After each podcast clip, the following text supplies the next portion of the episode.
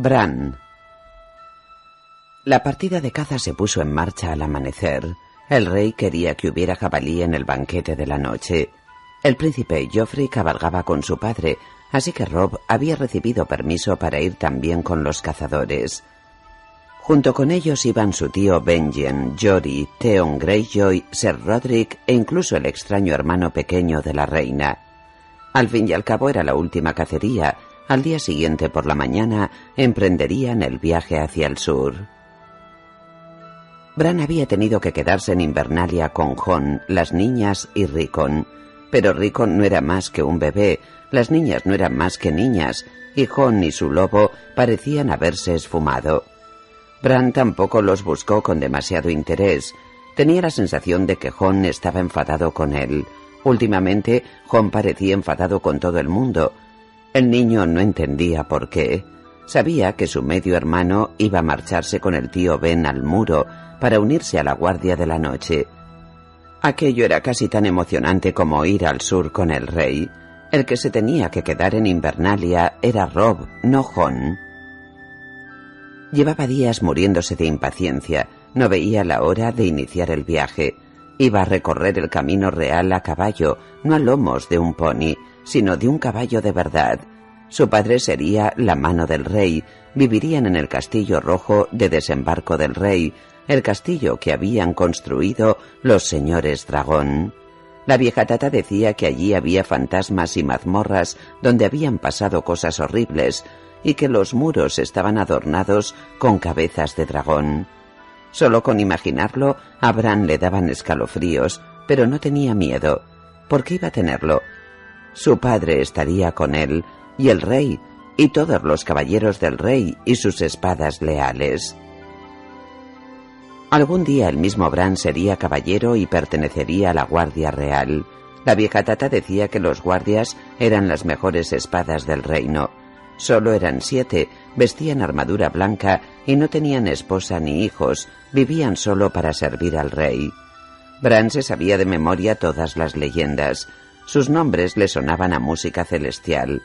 Serwin del escudo espejo, Ser Rayam Redwine, el príncipe Aemon, el caballero dragón, los gemelos Ser Eric y Ser Arrik, que se habían matado mutuamente en una lucha espada hacía cientos de años, cuando el hermano luchó contra la hermana en la guerra que los trovadores llamaron la danza de los dragones.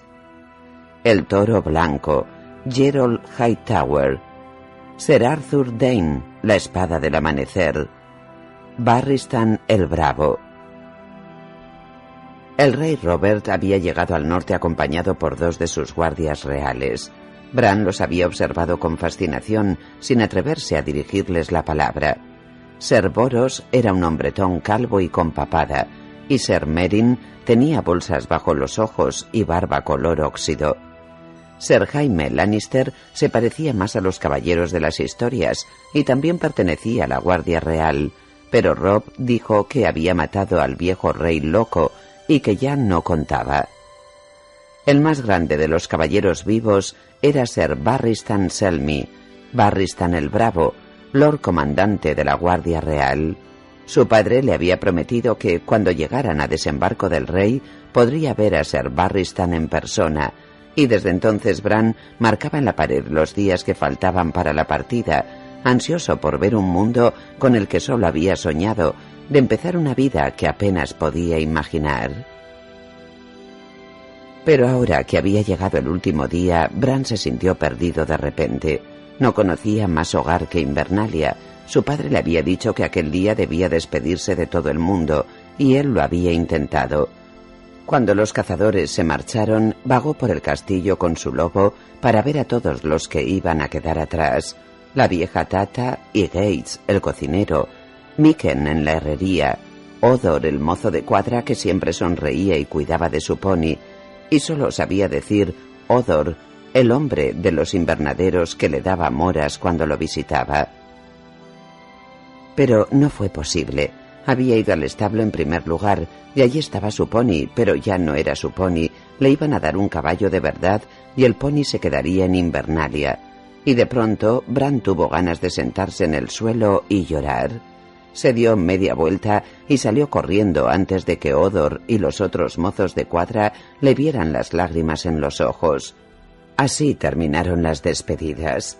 En lugar de visitar a nadie más, Bran se pasó la mañana a solas en el bosque de dioses, intentando enseñar a su lobo a traerle de vuelta el palo que le lanzaba sin conseguirlo.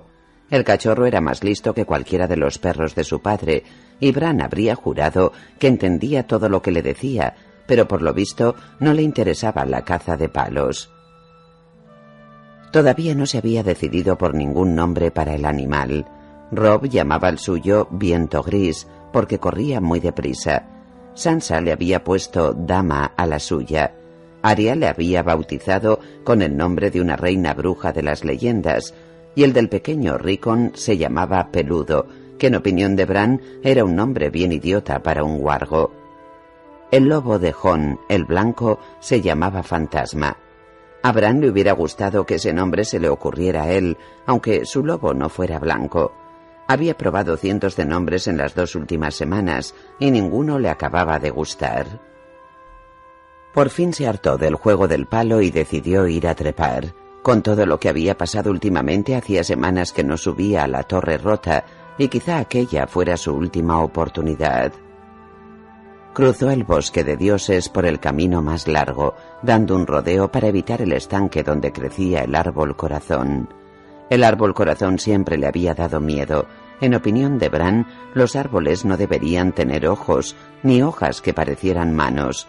Su lobo corría pisándole los talones. Tú te quedas aquí, le dijo al pie del árbol centinela que se alzaba junto al muro de la armería. Túmbate, eso es, muy bien, quieto. El lobo hizo lo que le ordenaban. Bran le rascó detrás de las orejas, se dio la vuelta, de un salto se agarró a una rama baja y se aupó. Se movía con facilidad de rama en rama y ya estaba a mitad del tronco cuando el lobo se puso de pie y empezó a aullar. Bran miró abajo. El lobo se cayó y clavó en él sus ojos amarillos y rasgados. El niño sintió un extraño escalofrío. El lobo volvió a aullar. Calla, le chilló. Siéntate, quieto. Eres peor que mi madre. Los aullidos lo persiguieron mientras seguía trepando, hasta que por fin saltó al tejado de la armería y el lobo lo perdió de vista. Los tejados de Invernalia eran el segundo hogar de Bran. Su madre decía a menudo que Bran ya trepaba antes de empezar a andar. El niño no recordaba cuándo aprendió a andar, pero tampoco recordaba cuándo trepó por primera vez, así que suponía que era cierto. Para un niño, Invernalia era un laberinto de piedra gris formado por murallas, torres, patios y túneles que se extendían en todas direcciones. En las zonas más antiguas del castillo, las alas estaban inclinadas y a diferentes niveles, así que uno nunca sabía ciencia cierta en qué piso estaba. El maestre Luwin le había contado hacía tiempo que la edificación había ido creciendo a lo largo de los siglos como un monstruoso árbol de piedra, con ramas gruesas, nudosas y retorcidas, y raíces profundamente hundidas en la tierra. Cuando salía a los tejados, cerca del cielo, Bran abarcaba toda Invernalia de un vistazo. Le gustaba cómo se veía desde allí, cómo se extendía sus pies, Disfrutaba cuando sobre su cabeza solo se encontraban los pájaros y toda la vida del castillo se desarrollaba abajo. Podía pasarse horas enteras entre las gárgolas informes, desgastadas por la lluvia, que desde su lugar en el primer torreón lo vigilaban todo. A los hombres que trabajaban la madera y el acero en el patio, a los cocineros que se ocupaban de las verduras en el invernadero, a los perros inquietos que correteaban por las perreras, el silencio del bosque de dioses, a las jovencitas que chismorreaban junto al pozo donde lavaban los platos. Aquello lo hacía sentir como si fuera el señor del castillo en un sentido que jamás compartiría el propio Rob. Así había aprendido también los secretos de Invernalia. Los constructores no se habían molestado en nivelar el terreno. Tras los muros había colinas y valles, había también un puente cubierto que iba del cuarto piso del campanario al segundo de la torre donde se criaban los cuervos. Bran lo sabía.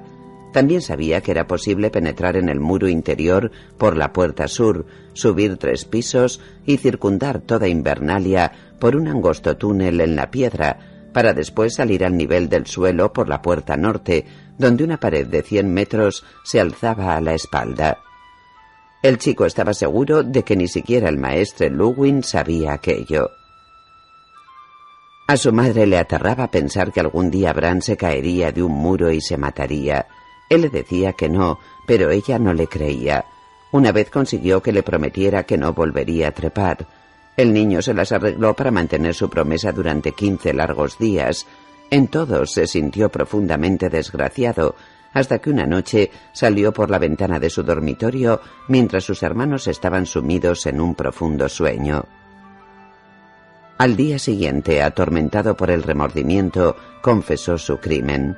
Lord Eddard le ordenó que fuera al bosque de dioses para purificarse. Puso a varios hombres de guardia para asegurarse de que Bran pasaba la noche allí a solas reflexionando sobre su desobediencia. Lo encontraron durmiendo a pierna suelta entre las ramas más elevadas del centinela más alto del bosquecillo. Su padre se enfadó, pero no pudo contener una carcajada. No eres hijo mío, dijo Abraham cuando consiguieron bajarlo. Eres una ardilla, pues bien, así sea. Si quieres trepar, trepa, pero que no te vea tu madre. Bran lo intentó de todo corazón, aunque en el fondo sabía que no la engañaba.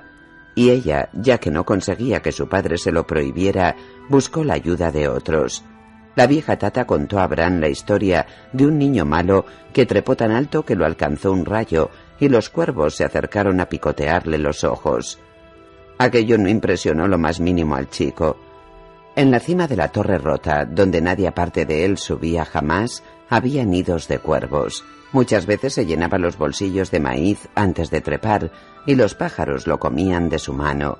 Ninguno había mostrado nunca el menor interés en sacarle los ojos a picotazos. Más adelante el maestre Luwin hizo un muñeco de arcilla, lo vistió con la ropa de Bran y lo lanzó desde la cima del muro al patio, para demostrarle qué le sucedería si se caía. Aquello había sido más divertido, pero Bran se limitó a mirar al maestre. Yo no soy de arcilla, le dijo. Además, nunca me caigo. Después hubo una temporada en que los guardias lo perseguían cada vez que lo veían en los tejados e intentaban obligarlo a bajar. Eso fue lo mejor de todo. Era como jugar con sus hermanos, solo que Bran ganaba siempre. No había guardia capaz de trepar tan arriba como él, ni siquiera Jory. Además, casi siempre pasaba desapercibido. La gente nunca miraba hacia arriba. Esa era otra de las cosas que le gustaban de trepar. Se sentía casi invisible. También le gustaba la sensación de auparse por una pared, piedra tras piedra, buscando las grietas entre ellas con los dedos de las manos y los pies. Siempre se quitaba las botas e iba descalzo cuando trepaba. Se sentía como si tuviera cuatro manos en vez de dos. Disfrutaba con aquel dolor profundo y dulce que le invadía después los músculos. Le gustaba el sabor que tenía el aire en la cima, dulce y fresco como un melocotón de invierno. Le gustaban también los pájaros, los cuervos de la torre rota, los diminutos gorriones que anidaban en las grietas entre las piedras, el viejo búho que dormitaba en el desván polvoriento sobre la armería. Bran los conocía a todos. Y más que nada en el mundo, le gustaba estar en lugares a los que nadie más podía ir y ver la mole gris y dispersa de Invernalia de una manera que ningún otro veía. Así, todo el castillo era el escondite secreto de Bran. Su territorio favorito era la Torre Rota, en el pasado había sido una torre de vigilancia, la más alta de Invernalia. Hacía mucho tiempo, cien años antes de que naciera su padre, cayó un rayo que la incendió. El tercio superior de la estructura se había derrumbado y caído en el interior, y la torre jamás se había reconstruido. De cuando en cuando su padre enviaba ratoneros a la base de la torre para acabar con los nidos que siempre encontraban entre el laberinto de cascotes y vigas chamuscadas y podridas. Pero ya nadie subía a la cima desgarrada de la estructura, a excepción de Bran y los cuervos. Conocía dos caminos para llegar allí. Se podía trepar por un lado de la propia torre, pero las piedras estaban sueltas y el mortero que las había mantenido unidas ya no era más que un recuerdo, así que a Bran no le gustaba descargar todo su peso sobre ellas. El mejor camino partía del bosque de dioses. Había que trepar a las ramas más altas del centinela y cruzar sobre la armería y la sala de la guardia, saltando de tejado en tejado, descalzo para que los guardias no hieran las pisadas sobre ellos. Así se llegaba al lado menos visible del primer torreón, la zona más antigua del castillo, una fortaleza redonda y achatada que era más alta de lo que parecía a simple vista. Desde allí se podía ir directamente a donde las gárgolas se asomaban para mirar, ciegas al espacio vacío, y saltar de una a otra hasta rodear todo el lado norte. Y entonces, si uno se estiraba mucho, mucho, se podía upar hasta el punto más cercano de la torre rota. Lo último era trepar por las piedras ennegrecidas hasta los nidos, poco más de tres metros, y allí los cuervos se acercaban a ti por si les habías llevado maíz. Bran iba pasando de gárgola en gárgola con la facilidad que da la práctica, cuando oyó las voces. Se sobresaltó tanto que estuvo a punto de caerse. Nunca había visto a nadie en el primer torreón. No me gusta, decía una mujer. Debajo de Bran había una hilera de ventanas y la voz le llegaba de la última de aquel lado. La mano tendrías que ser tú. No lo quieran los dioses, replicó la voz indiferente de un hombre. No es el tipo de honor que deseo, implica demasiado trabajo. Bran se quedó donde estaba, colgado de una gárgola, escuchando. De pronto le daba miedo seguir adelante. Si se daba impulso para balancearse hasta el siguiente asidero, podían verle los pies. ¿No te das cuenta del peligro que corremos? insistió la mujer.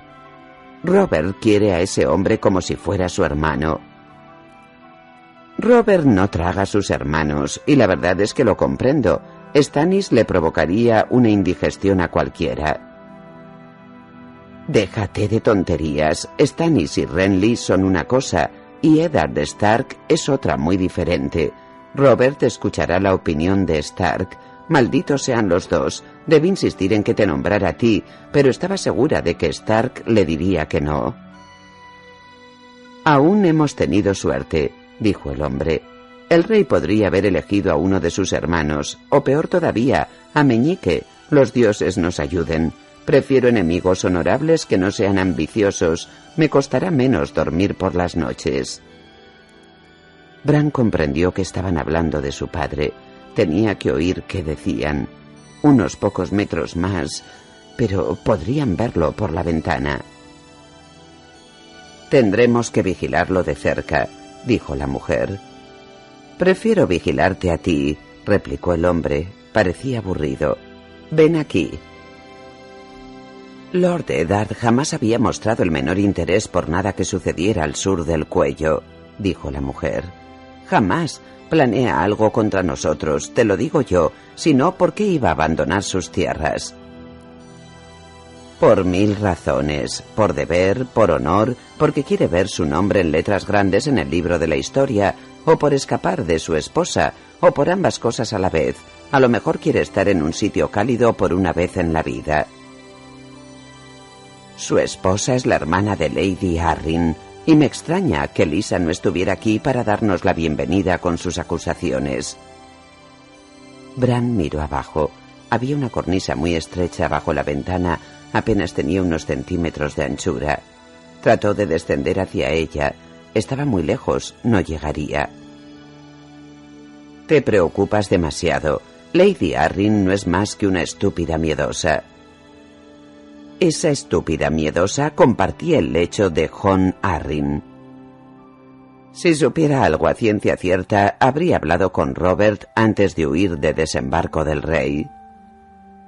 ¿Tú crees? Robert ya había accedido a poner en custodia como pupilo a ese enfermizo hijo suyo en Roca Casterly.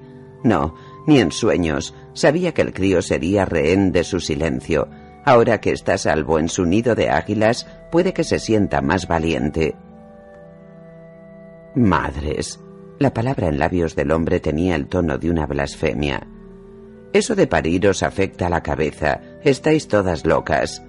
Soltó una carcajada. Fue un sonido amargo. Deja que Lady Arryn sea tan valiente como guste. Da igual que sepa o crea saber, no tiene ninguna prueba. Hizo una breve pausa. ¿Verdad? ¿Crees que el rey le exigirá pruebas? replicó la mujer. Ya te lo he dicho, no me ama. ¿Y quién tiene la culpa de eso, querida hermana? Bran estudió la cornisa. Podía soltarse y dejarse caer. Era demasiado estrecha para aterrizar sobre ella, pero si lograba aferrarse mientras caía y darse un impulso hacia arriba. Pero claro, aquello quizá hiciera ruido y atrajera a las dos personas a la ventana. El chico no sabía bien qué estaba oyendo, pero estaba seguro de que a ellos no les gustaría que se enterase. Estás tan ciego como Robert, decía en aquellos momentos la mujer. Si quieres decir que los dos vemos lo mismo, es verdad, replicó él. Yo veo a un hombre que preferiría la muerte antes que traicionar a su rey. Ya traicionó a un rey. ¿Acaso lo has olvidado? No, no estoy negando que sea leal a Robert, eso es evidente. Pero, ¿qué pasará cuando Robert muera y Joff ocupe el trono. Y cuanto antes suceda eso, más a salvo estaremos nosotros. Mi esposo se impacienta día a día. Si Stark está a su lado, las cosas irán todavía peor. Sigue enamorado de la hermanita, esa insípida de 16 años que lleva tanto tiempo muerta. ¿Cuánto tiempo pasará antes de que decida cambiarme por una nueva liana? De pronto Bran tenía mucho miedo. No había nada que deseara más que volver por donde había llegado e ir con sus hermanos. Pero, ¿qué les diría? Comprendió que tenía que acercarse más, tenía que ver a las personas que estaban hablando. Deberías pensar menos en el futuro y más en los placeres inmediatos, dijo el hombre dejando escapar un suspiro. Para ya. Bran oyó el repentino restallido de la carne contra la carne, y luego la risa del hombre. El chico se dio impulso hacia arriba, trepó sobre la gárgola y reptó por el tejado. Aquel era el camino fácil. Avanzó por el tejado hasta la siguiente gárgola, que estaba justo sobre la habitación donde discutía la pareja. Esta charla empieza a aburrirme, hermana, dijo él. Ven aquí y cállate un rato. Bran se sentó a sobre la gárgola, se aferró con fuerza con las piernas y se dejó caer cabeza abajo. Quedó colgado por las piernas y poco a poco estiró el cuello hacia la ventana. El mundo era muy extraño visto del revés. El patio parecía deslizarse suavemente bajo él, con las piedras húmedas de nieve fundida. Bran miró por la ventana. Dentro de la habitación había un hombre y una mujer que se peleaban. Ambos estaban desnudos, Bran no alcanzaba a divisar quiénes eran. El hombre le daba la espalda y su cuerpo ocultaba a la mujer a la que empujaba contra la pared. Se oían ruidos suaves, húmedos. Bran se dio cuenta de que se estaban besando. Los observó con los ojos abiertos de par en par, aterrado, sin atreverse siquiera a respirar. El hombre había puesto una mano entre los muslos de la mujer y le debía de estar haciendo daño, porque ella empezó a gemir. Para, decía. Basta, basta. Oh, por favor. Pero la voz era baja y débil y no lo empujaba para obligarlo a alejarse. En vez de eso metió las manos entre el pelo del hombre, aquel pelo rubio enmarañado, y le obligó a bajar el rostro hacia su pecho. Bram vio la cara de la mujer. Tenía los ojos cerrados y la boca abierta, gemía, se le mecía la cabellera dorada mientras movía la cabeza adelante y atrás, pero aún así reconoció a la reina. Debió de dejar escapar algún sonido. De pronto la mujer abrió los ojos y lo miró directamente. Lanzó un grito. Todo sucedió de repente. La mujer apartó a un lado al hombre de un empujón mientras gritaba y señalaba enloquecida. Bran intentó auparse de nuevo a la gárgola, Iba demasiado deprisa. Rozó inútilmente la piedra suave con la mano y en medio del pánico se le deslizaron las piernas y cayó. Hubo un instante de vértigo, una sacudida estremecedora cuando la ventana pasó junto a él. Estiró una mano, se agarró a la cornisa, se resbaló, estiró la otra y consiguió aferrarse. Quedó colgando contra la pared del edificio. El impacto lo había dejado sin aliento. Bran se quedó suspendido de un brazo jadeante. En la ventana sobre él aparecieron dos rostros. La reina. Y ahora Bran reconocía también al hombre que estaba a su lado. Se le parecía tanto como si fuera su imagen especular. Nos ha visto, dijo la mujer con voz chillona. Eso parece, asintió el hombre. Los dedos de Bran empezaron a resbalar. Se aferró a la cornisa con la otra mano, hincó las uñas en la piedra. El hombre le tendió el brazo. Dame la mano, dijo. Te vas a caer. Bran se aferró al brazo con todas sus fuerzas. El hombre lo hizo hasta la cornisa. ¿Qué haces? le gritó la mujer. El hombre no hizo caso, era muy fuerte, subió a Bran hasta el alféizar de la ventana. ¿Cuántos años tienes, chico? Siete, dijo Bran temblando de alivio. Sus dedos habían dejado marcas profundas en el antebrazo del hombre. Se soltó mansamente.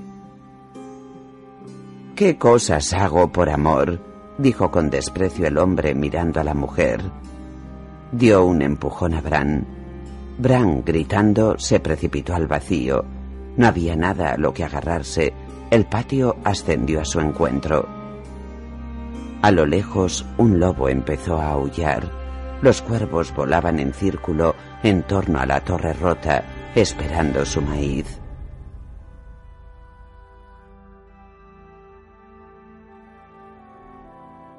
Tyrion en algún punto del gran laberinto de piedra que era Invernalia, un lobo aullaba. El sonido ondeaba en el castillo como una bandera de luto. Tyrion Lannister alzó la vista de los libros y se estremeció, aunque la biblioteca era cálida y acogedora. El aullido de un lobo tenía una cualidad que arrancaba al hombre de su lugar y su tiempo, y lo abandonaba en un bosque oscuro de la mente, corriendo desnudo ante la manada. El lobo aulló de nuevo y Tyrion cerró el pesado libro con cubiertas de cuero que había estado leyendo, un tratado de hacía un siglo acerca del cambio de las estaciones, escrito por un maestre que llevaba mucho tiempo muerto. Ocultó un bostezo con el dorso de la mano. La lamparilla parpadeaba, estaba a punto de quedarse sin aceite, y la luz del amanecer empezaba a filtrarse por las altas ventanas. Se había pasado la noche leyendo, pero no era ninguna novedad. Tyrion Lannister no era de los que necesitan mucho sueño. Al bajarse del banco se dio cuenta de que tenía las piernas rígidas y doloridas. Se las masajeó para activar la circulación y cojeó hacia la mesa sobre la que el Septon roncaba suavemente con la cabeza apoyada en el libro abierto ante él. Tyrion leyó el título, Una biografía del gran maestre Aetelmure, Aquello lo explicaba todo. Child, llamó con suavidad. El joven alzó la cabeza bruscamente y parpadeó confuso. Llevaba una cadena de plata en el cuello de la que colgaba el cristal de su orden. Voy a ver qué desayuno. Encárgate de volver a poner los libros en los estantes. Ten cuidado con los pergaminos valirianos. Están muy secos. El Máquinas de Guerra de Hermidón es muy poco común. Tienes el único ejemplar completo que he visto en mi vida. Child, todavía medio dormido, lo miró con asombro.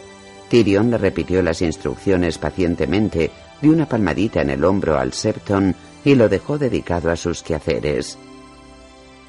Una vez fuera, Tyrion inspiró una bocanada del fresco aire matutino e inició el laborioso descenso por los empinados peldaños de la escalera de piedra que se enroscaba por el exterior de la torre de la biblioteca. Iba muy despacio. Los peldaños eran altos y estrechos, mientras que él tenía las piernas cortas y torcidas. El sol naciente aún no había despejado las sombras de los muros de Invernalia, pero los hombres ya estaban trabajando en el patio. Le llegó la voz áspera de Sandor Clegane. Lo que le está costando morir a ese crío, ya se podría dar más prisa. Tyrion miró abajo y vio al perro de pie junto a Joffrey, rodeados ambos por un enjambre de escuderos. Por lo menos se muere sin hacer ruido, dijo el príncipe. El que arma escándalo es el lobo. Esta noche casi no he podido dormir. Clegán proyectaba una sombra alargada sobre la tierra dura mientras su escudero le ponía el yelmo. Si lo deseas, puedo silenciar a esa bestia, dijo a través del visor abierto. El escudero le puso la espada larga en la mano. Clegán la sopesó y la probó blandiéndola en el aire frío de la mañana. A su espalda el patio resonaba con el estrépito del acero contra el acero. Enviaré un perro para matar a otro perro, exclamó el príncipe. Parecía divertirle enormemente la idea. Son una auténtica plaga en Invernalia. Los Stark no lo notarán si les falta uno. Lamento no estar de acuerdo, sobrino, dijo Tyrion después de saltar del último peldaño al patio. Los Stark saben contar hasta seis, a diferencia de algunos príncipes que conozco. Joffrey tuvo la decencia de sonrojarse. Una voz que surge de la nada, dijo Sandor. Escudriñó por la abertura del yelmo, mirando a un lado y a otro. Espíritus del aire, sin duda. El príncipe se echó a reír, como siempre que su guardaespaldas se embarcaba en aquella payasada. Tyrion ya estaba acostumbrado. Aquí abajo. Vaya, si es el diminuto Lord Tyrion, dijo el hombretón tras bajar la vista hacia el suelo y fingir que advertía en aquel momento su presencia. Perdonadme, no os había visto. Hoy no estoy de humor para aguantar tu insolencia. Tyrion se volvió hacia su sobrino. Geoffrey, ya deberías haber visitado a Lord Eddard y a su esposa para presentarles tus respetos en las dolorosas circunstancias que atraviesan. ¿De qué les van a servir mis respetos? Geoffrey era petulante como solo puede serlo un príncipe niño. De nada, replicó Tyrion, pero es lo que debes hacer. Tu ausencia ha sido muy comentada. El hijo de los Stark no me importa lo más mínimo, dijo Joffrey, y no soporto los lloriqueos de las mujeres. Tyrion Lannister alzó el brazo y abofeteó a su sobrino con fuerza. La mejilla del chico se puso roja. Una palabra más y te doy otra vez. Se lo voy a contar a mi madre, exclamó Geoffrey. Tyrion lo abofeteó de nuevo. Las dos mejillas se pusieron del mismo color. Cuéntaselo a tu madre, dijo Tyrion. Pero antes ve a ver a Lord y Lady Stark, arrodíllate ante ellos, diles lo triste que es todo esto, que estás a su servicio para cualquier cosa que puedas hacer por ellos o por su familia en este momento de dolor, y que los tienes siempre presentes en tus oraciones. ¿Entendido? ¿Entendido?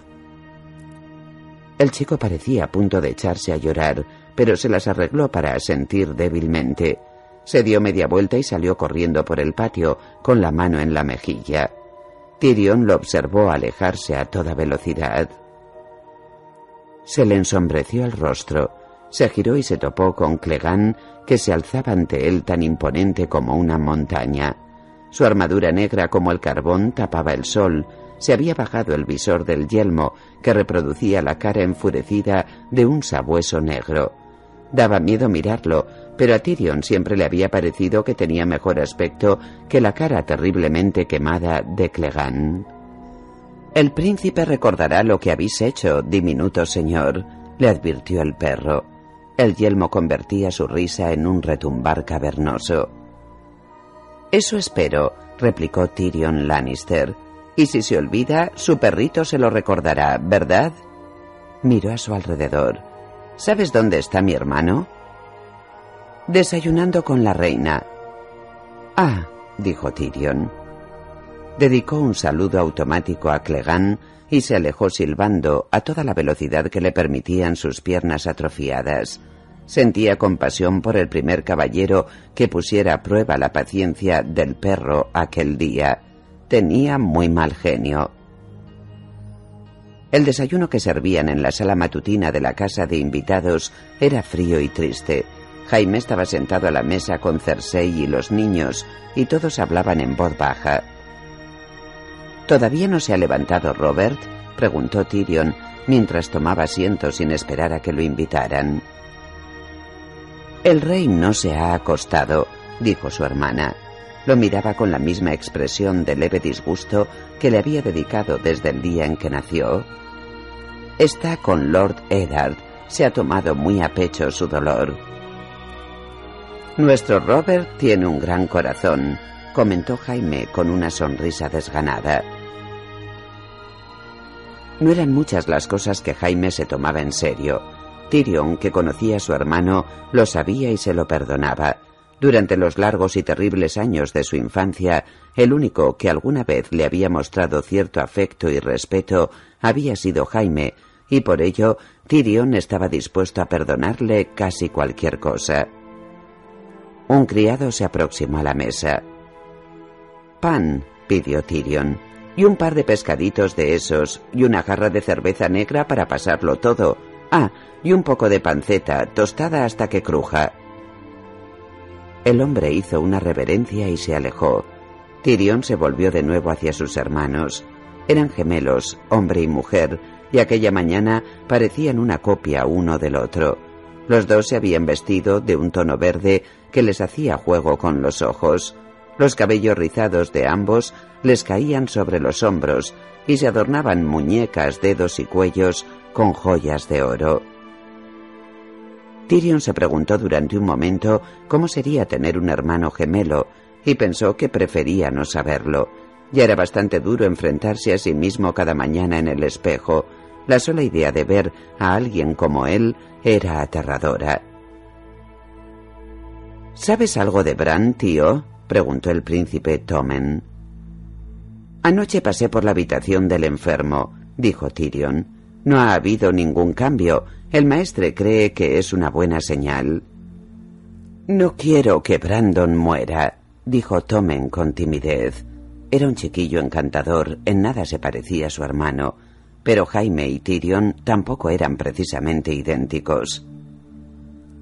Lord Eddard tenía un hermano que también se llamaba Brandon, caviló Jaime. Fue uno de los rehenes asesinados por Targaryen. Por lo visto ese nombre trae mala suerte. No tan mala, no tan mala, dijo Tyrion. El criado le trajo su plato. Arrancó con los dedos un pedazo de pan moreno mientras Cersei lo miraba con cautela. ¿Qué quieres decir? Que los buenos deseos de Tomen pueden hacerse realidad, dijo Tyrion dedicándole una sonrisa malévola. El maestre dice que el niño tiene posibilidades de sobrevivir. Mirsela dejó escapar una exclamación de alegría y Tomen sonrió, nervioso, pero Tyrion no estaba mirando a los niños. La mirada que Jaime y Cersei se cruzaron no duró más que un segundo, y pese a ello, a Tyrion no le pasó inadvertida. Luego su hermana clavó la vista en la mesa. No es ninguna bendición. Los dioses del norte son crueles al permitir que el niño padezca un dolor tan intenso durante tanto tiempo. ¿Qué dijo exactamente el maestre? quiso saber Jaime. La panceta crujía al morderla. Tyrion la masticó un instante pensativo. Cree que si el niño fuera a morir ya habría muerto dijo finalmente. Han pasado cuatro días sin novedad. ¿Se va a poner bueno Bran, tío? preguntó la pequeña Mirsela. Tenía toda la belleza de su madre y un corazón muy diferente. Tiene la espalda rota, pequeña, dijo Tyrion. Al caer se rompió también las piernas. Lo mantienen vivo a base de miel y agua. De lo contrario habría muerto de hambre. Si despierta, tal vez pueda comer alimentos sólidos, pero nunca volverá a caminar. Si despierta, repitió Cersei. ¿Es probable? Solo los dioses lo saben, respondió Tyrion. El maestre alberga esperanzas. Mordió otro trozo de pan. A ratos juraría que el lobo mantiene al chico con vida. Ese animal pasa el día y la noche al pie de su ventana, sin dejar de aullar. A veces lo echan de ahí, pero siempre vuelve. El maestre me contó que una vez cerraron la ventana para evitar el ruido, y Bram pareció debilitarse. En cuanto la abrieron, el corazón volvió a latirle con fuerza. Esos animales tienen algo antinatural, dijo la reina estremeciéndose. Son peligrosos. No toleraré que los traigan al sur con nosotros. Pues te va a costar impedirlo, dijo Jaime. Siguen a las niñas allí a donde van. Entonces, dijo Tyrion atacando el pescado, ¿vais a partir pronto? Siempre será más tarde de lo que me gustaría, replicó Cersei. De pronto frunció el ceño. ¿Cómo que si vamos a partir? ¿Y tú? Dioses, no me digas que vas a quedarte aquí. Benjen Stark vuelve a la guardia de la noche con el hijo bastardo de su hermano, dijo Tyrion después de encogerse de hombros. Tengo intención de ir con ellos para ver ese muro del que tanto hemos oído hablar. Mi querido hermano, espero que no estés pensando vestir el negro, dijo Jaime con una sonrisa. ¿Cómo? ¿Hacer yo voto de celibato? Tyrion se echó a reír. Las putas se morirían del disgusto desde Dorn a Roca Casterly. No, lo único que quiero es subirme al muro y mear por el borde del muro. Los niños no tienen por qué escuchar esas groserías. Cersei se levantó bruscamente. Tomen, Mirsela, vamos. Salió de la estancia seguida por su séquito y los chiquillos. Jaime Lannister clavó los fríos ojos verdes en su hermano, pensativo. Stark se negará a marcharse de Invernalia mientras su hijo esté a las puertas de la muerte, dijo. Hará lo que Robert le ordene, replicó Tyrion. Y Robert le ordenará que emprendamos el viaje. De todos modos, Lord Eddard no puede hacer nada por el niño. Podría poner fin a su sufrimiento, dijo Jaime. Si se tratara de mi hijo, yo lo haría. Es lo más misericordioso. Mi querido hermano, te recomiendo que no se lo sugieras a Lord Eddard, dijo Tyrion. No se lo tomaría nada bien. Ese niño, si sobrevive, será un lisiado, peor que un lisiado, un ser grotesco. Prefiero mil veces una muerte limpia. Manifiesto mi más profundo desacuerdo en nombre de todos los seres grotescos del mundo, dijo Tyrion encogiéndose de hombros, gesto que acentuó su deformidad. La muerte es tan definitiva, mientras que la vida está llena de posibilidades. Eres un gnomo perverso, Jaime sonrió. Desde luego, admitió Tyrion. Espero que el chico recupere el conocimiento me interesaría muchísimo oír lo que tenga que contar. Tyrion, mi querido hermano, dijo Jaime con voz tensa. La sonrisa se le había agriado como la leche. Hay veces en que me pregunto de parte de quién estás. Tyrion tenía la boca llena de pan y pescado. Bebió un trago de cerveza negra para pasarlo todo y dedicó a Jaime una sonrisa feroz. Pero Jaime, mi querido hermano, dijo, me ofendes. Ya sabes cuánto amo a mi familia.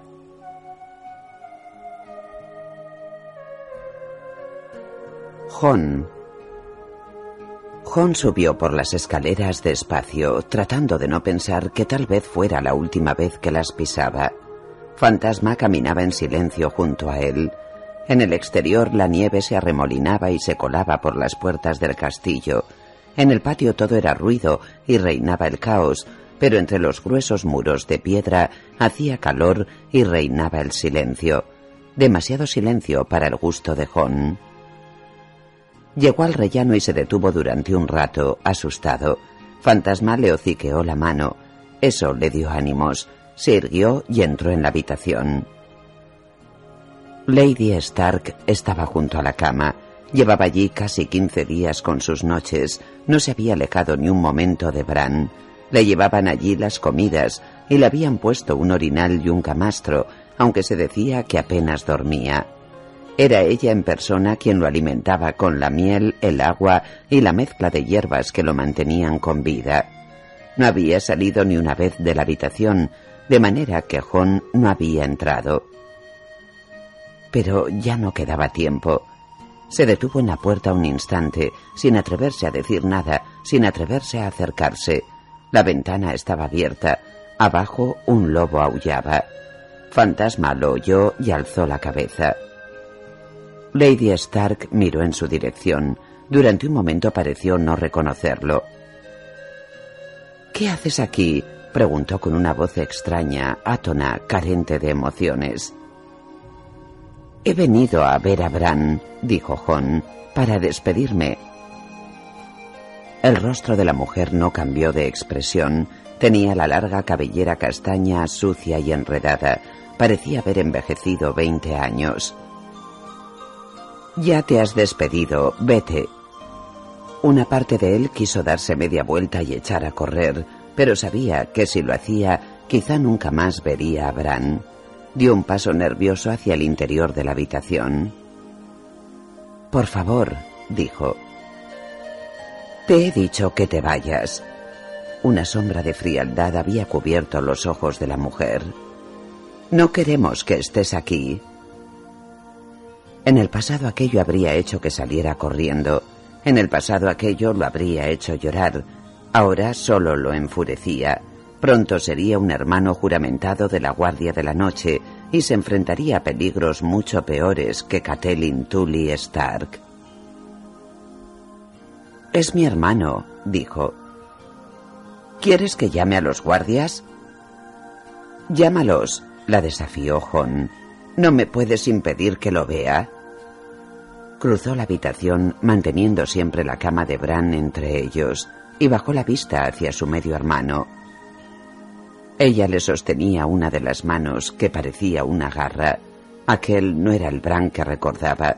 Había perdido mucho peso, tenía la piel tensa sobre unos huesos como palillos. Bajo la manta, las piernas estaban dobladas en ángulos que revolvieron el estómago a Los ojos del niño, abiertos sin ver, estaban hundidos en profundas cuencas negras. La caída parecía haberlo encogido, parecía una hoja, como si un soplo de viento pudiera llevárselo a la tumba. Pero bajo la frágil caja de costillas destrozadas, el pecho subía y bajaba cada vez que respiraba débilmente. Bran, dijo. Siento no haber venido antes. Tenía miedo. John notó que las lágrimas le corrían por las mejillas. Ya no le importaba. No te mueras, Bran, por favor, no te mueras. Todos tenemos muchas ganas de que despiertes. Rob y yo y las chicas, todos. Lady Stark lo observaba. No había dado ninguna voz de alarma. John decidió interpretarlo como una aceptación de su presencia. Afuera, al pie de la ventana, el lobo huargo aulló de nuevo. El lobo al que Bran no había tenido tiempo de poner nombre. Tengo que irme ya, siguió. El tío Benjen me espera. Me voy al norte, al muro. Tenemos que marcharnos hoy antes de que lleguen las nieves. Recordó lo emocionado que había estado Bran ante la perspectiva del viaje. Aquello fue más de lo que pudo soportar. La idea de dejarlo atrás en aquel estado era demasiado para él. Se secó las lágrimas, se inclinó y besó suavemente a su hermano en los labios. Quería que se quedara conmigo, dijo Lady Stark en voz baja. John la miró con cautela. La mujer ni siquiera lo miraba. Le hablaba a él, pero en parte era como si el chico no estuviera en la habitación. Recé para que se quedara, siguió con voz átona. Era mi hijito del alma, mi favorito. Fui al Sept y recé siete veces a los siete rostros de Dios para que Ned cambiara de idea y permitiera que se quedara aquí conmigo. A veces las plegarias reciben respuesta. No ha sido culpa tuya, dijo John tras unos instantes de silencio tenso sin saber qué decir. No te he pedido tu absolución, bastardo. Lady Stark clavó la mirada en él.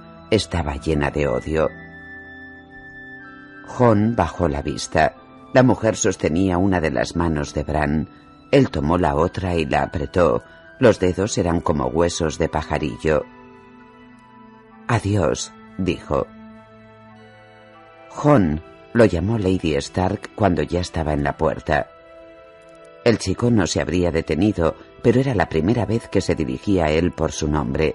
Se dio la vuelta y vio que lo miraba directamente a la cara, como si lo viera por primera vez.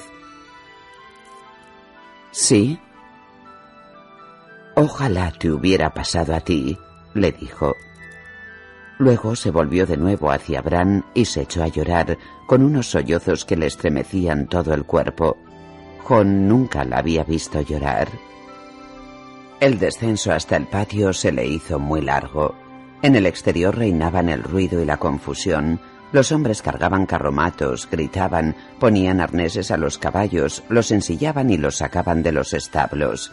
Había empezado a caer una ligera nevada y todo el mundo tenía prisa por partir. Rob estaba en medio del caos, gritando órdenes como el que más. En los últimos días parecía haber crecido, como si la caída de Bran y el estado de su madre le hubieran dado fuerzas. Junto a él se encontraba Viento Gris. El tío Benjen te está buscando, le dijo a Jon. Quería haber emprendido la marcha hace una hora. Ya lo sé, dijo Jon. Iré enseguida. Miró a su alrededor entre el jaleo y la confusión. La partida me está resultando más dura de lo que pensaba. A mí también, dijo Rob. Tenía nieve en el pelo y se le derretía con el calor corporal. ¿Has ido a verlo? Jon asintió. Desconfiaba de su voz y no se atrevió a hablar. No va a morir, añadió Rob. Lo sé. Los Stark sois duros de pelar, asintió Jon. Parecía agotado. La visita le había quitado todas las fuerzas. Rob supo al instante que algo iba mal. Mi madre... Ha sido muy amable, le dijo Jon. Menos mal. Su medio hermano pareció aliviado y sonrió. La próxima vez que nos veamos irás vestido de negro. Siempre me ha sentado bien ese color. Jon se obligó a devolverle la sonrisa. ¿Cuándo será eso? Pronto, de verdad, prometió Rob. Se acercó a Jon y lo abrazó con energía. Hasta la vista, nieve. Hasta la vista, Stark, dijo Jon abrazándolo a su vez. Cuida mucho de Bran. Descuida. Se separaron y se miraron algo incómodos. El tío Benjen dijo que si te veía te enviara a los establos, añadió Rob. Aún me falta despedirme de alguien, respondió Jon.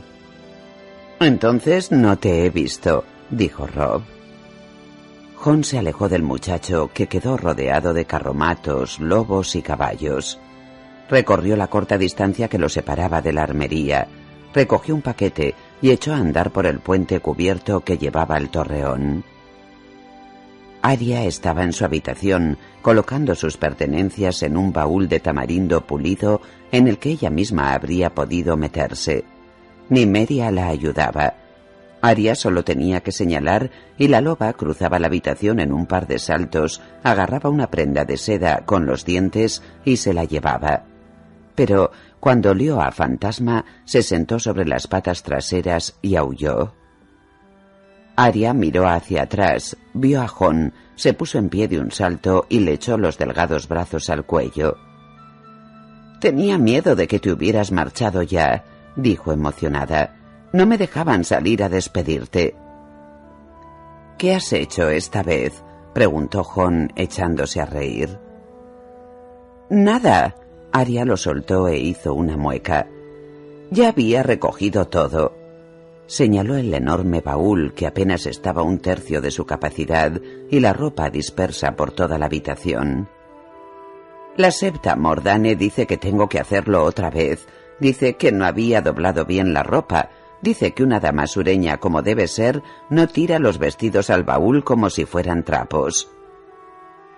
¿Es lo que habías hecho, hermanita? ¿Y qué más da si al final van a quedar todos arrugados? replicó la niña. ¿A quién le importa si van doblados o no? A la septa Mordane, dijo Jon, y me parece que tampoco le gustará nada que Nimeria te esté ayudando. La loba lo miró con sus ojos color oro oscuro. Pero mejor así. Te he traído una cosa y tienes que guardarla bien en el baúl. ¿Un regalo? El rostro de Aria se iluminó. Más o menos. Cierra la puerta. Nimeria, aquí. Aria se asomó al pasillo, cautelosa y emocionada a la vez. Vigila. Dejó a la loba fuera para que los alertara si llegaba algún intruso y cerró la puerta. Jon ya había retirado los trapos con que llevaba envuelto el objeto. Se lo tendió. Una espada, dijo Aria en voz baja entrecortada. Los ojos se le habían abierto como platos. Eran unos ojos oscuros como los del chico. La vaina era de cuero gris, muy suave y flexible. Jon extrajo muy despacio la hoja para que pudiera ver el brillo azul oscuro del acero. No es ningún juguete, le dijo. Ten cuidado, no te vayas a cortar. Con un filo así puedes hasta afeitarte. Las chicas no nos afeitamos, dijo Aria. Algunas deberían. ¿No te has fijado en las piernas de la septa? Las tienen muy flacas. La niña soltó una risita. Igual que tú, dijo Jon. Le encargué esta espada a Miken. Es muy especial es como las que utilizan los criminales en Pentos, en Mir y en otras ciudades libres. No basta para cortarle la cabeza a un hombre, pero si eres rápida, lo puedes dejar hecho un colador. Soy muy rápida, dijo Aria. Tendrás que entrenar todos los días. Le puso la espada en las manos, le enseñó cómo sostenerla y retrocedió un paso. ¿Qué opinas? ¿Te parece bien equilibrada?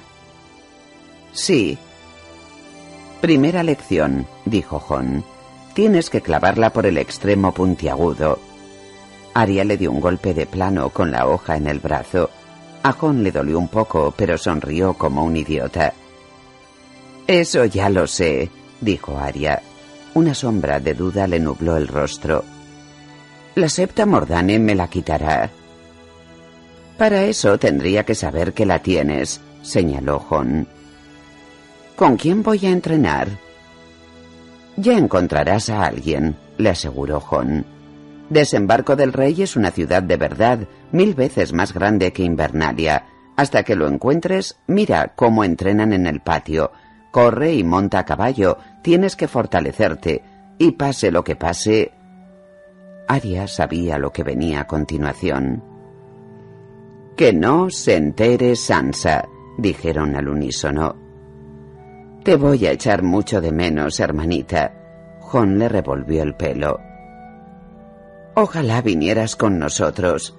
De pronto a Aria le habían entrado ganas de llorar.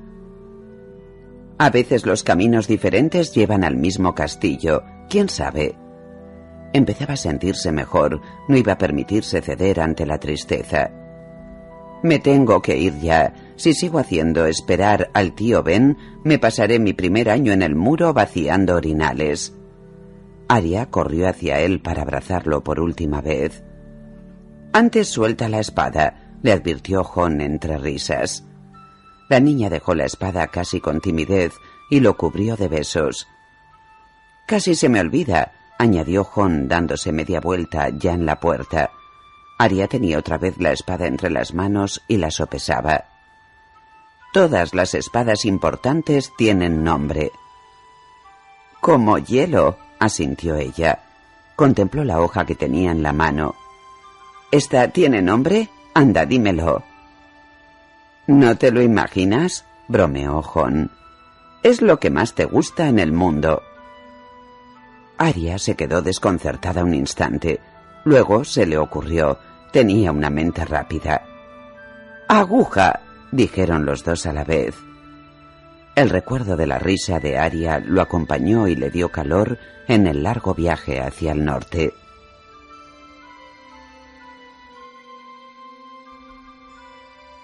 Daenerys Daenerys Targaryen se casó con Khal Drogo con miedo y esplendor bárbaro en un prado fuera de las murallas de Pentos, porque los Dothrakis creían que todo acontecimiento importante en la vida de un hombre debía celebrarse a cielo abierto. Drogo había convocado a su calasar para que lo acompañara, y acudieron los cuarenta mil guerreros Dothrakis junto con innumerables mujeres, niños y esclavos. Acamparon tras los muros de la ciudad con sus vastos rebaños, erigieron palacios de hierba trenzada, devoraron todo lo que encontraron y día a día hicieron crecer el nerviosismo entre los habitantes de Pentos. Mis colegas magísteres han doblado la guardia en la ciudad, les comentó Ilirio una noche en la mansión donde había vivido Drogo, ante enormes bandejas de plato a la miel y chiles anaranjados. El cal se había ido con su calasar y la casa había quedado a disposición de Daenerys y su hermano hasta el día de la boda. Más vale que casemos pronto a la princesa Daenerys antes de que la mitad de las riquezas de Pentos vayan a parar a los bolsillos de mercenarios y malhechores, bromeó Ser Jorah Mormont. El exiliado había ofrecido su espada a Viserys la noche en que Dani fue vendida a Khal Drogo. Su hermano la había aceptado de buena gana. Desde entonces, Mormont los acompañaba constantemente. El magíster Ilirio dejó escapar una risita a través de la barba, pero Viserys ni siquiera sonrió. Por mí, como si se la quiere llevar mañana, dijo. Miró a Dani, que bajó los ojos. Mientras pague lo acordado, claro. Ya os lo he dicho mil veces, está todo arreglado dijo Ilirio haciendo un gesto lánguido con la mano. Los anillos centelleaban en los dedos regordetes. Confiad en mí, si el Cal os ha prometido una corona, la tendréis. Sí, pero ¿cuándo? Cuando el Cal lo diga, replicó Ilirio. Primero se llevará la chica y una vez estén casados tendrá que ir con todo su cortejo por las llanuras para presentarla al Dos Calen en Baes Dothrak Después de eso, quizá llegue vuestro turno, si los presagios son favorables a la guerra. Me meo en los presagios de los Dothrakis. Viserys se moría de impaciencia. El usurpador ocupa el trono de mi padre. ¿Hasta cuándo habré de esperar? Lleváis la mayor parte de vuestra vida esperando, oh gran rey, contestó Ilirio encogiéndose de hombros. ¿Qué importan unos meses más, unos años más? Os aconsejo que tengáis paciencia, Alteza, dijo Ser Llora con un gesto de asentimiento. Había viajado mucho hacia el este, incluso había llegado a Baes Dothrak. Los Dorrakis cumplen siempre su palabra, pero hacen las cosas cuando lo consideran oportuno. Un inferior puede suplicar un favor al Cal, pero nadie puede imponerle nada. Cuidado con esa lengua, Mormont, si no quieres quedarte sin ella. Viserys estaba furioso. No soy inferior a nadie, soy el legítimo señor de los siete reinos. El dragón no suplica. Ser Llora bajó los ojos, respetuoso. Ilirio esbozó una sonrisa enigmática y arrancó un ala al pato. La miel y la grasa le corrieron por los dedos y le gotearon por la barba cuando mordisqueó la carne tierna. Ya no quedan dragones, pensó Dani mirando a su hermano, aunque no se atrevió a decirlo en voz alta. Pero aquella noche soñó con un dragón. Viserys la golpeaba, le hacía daño, estaba desnuda, atenazada por el terror, huía de él, pero sentía el cuerpo desmañado y torpe. La golpeó de nuevo. Ella tropezó y cayó. Has despertado al dragón, gritaba su hermano al tiempo que le asestaba una patada. Has despertado al dragón, has despertado al dragón. Los muslos de Dani estaban pegajosos de sangre. Cerró los ojos y gimió. Casi como respuesta se oyó el sonido espantoso de algo que se desgarraba y el chisporroteo del fuego. Cuando alzó la vista de nuevo, Viserys había desaparecido, Por todas partes se alzaban columnas de llamas y en medio de ellas estaba el dragón. Giró lentamente la enorme cabeza. Cuando los ojos de lava fundida se clavaron en los suyos, Dani despertó temblorosa, empapada de sudor. Jamás había tenido tanto miedo. Hasta que por fin llegó el día de su boda. La ceremonia empezó al amanecer y se prolongó hasta el ocaso. Fue un día interminable de borracheras, festines y trifulcas. Entre los palacios de hierba se había erigido una gran tribuna de tierra y allí estaba Dani, sentada junto a Cal Drogo, dominando la explanada que hervía con la actividad de los Dothrakis. Nunca había visto tanta gente junta, ni personas tan extrañas y aterradoras. Los señores de los caballos se ponían ropas lujosas y ricos perfumes cuando visitaban las ciudades libres, pero a cielo abierto mantenían las viejas costumbres. Tanto hombres como mujeres vestían chalecos de cuero pintados sobre el pecho desnudo y calzones de crin sujetos con cinturones de bronce, y los guerreros se aceitaban las largas trenzas con grasa derretida. Se atiborraban de carne de caballo asada con miel y chiles, Bebían leche fermentada de yegua y los excelentes vinos de Ilirio hasta embriagarse por completo y se intercambiaban bromas y pullas por encima de las hogueras con unas voces que a los oídos de Dani sonaban ásperas y extrañas. Viserys ocupaba un lugar bajo ella y estaba impresionante con una túnica nueva de lana negra que lucía un dragón escarlata sobre el pecho. Ilirio y Sergiora estaban sentados junto a él. El puesto que se les había asignado era de gran honor, justo por debajo de los mismísimos jinetes de sangre del Cal, pero Dani había advertido la ira en los ojos violeta de su hermano. No le gustaba estar sentado en un nivel más bajo que ella, y se enfurecía cuando los esclavos ofrecían cada plato primero al Cal y a su esposa, y le servían a él los bocados que ellos rechazaban pero no podía hacer otra cosa que ahogarse en el resentimiento, y eso hizo, de manera que su talante iba empeorando con cada insulto que percibía contra su persona. Dani jamás se había sentido tan sola como allí, sentada en medio de aquella vasta horda. Su hermano le había ordenado que sonriera, así que sonrió hasta que le dolieron los músculos de la cara y las lágrimas le asomaron a los ojos. Hizo todo lo posible por ocultarlas, porque sabía lo mucho que se enfadaría Viserys si la veía llorar, y también porque la aterraba la posible reacción de Khal Drogo. Los esclavos ponían ante ella trozos de carne humeante, gruesas salchichas asadas y empanadas dodrakis de morcilla, y más tarde frutas, compota de hierba dulce y delicados pastelillos de las cocinas de Pentos, pero ella lo rechazaba todo Tenía el estómago del revés y sabía que no podría retener nada.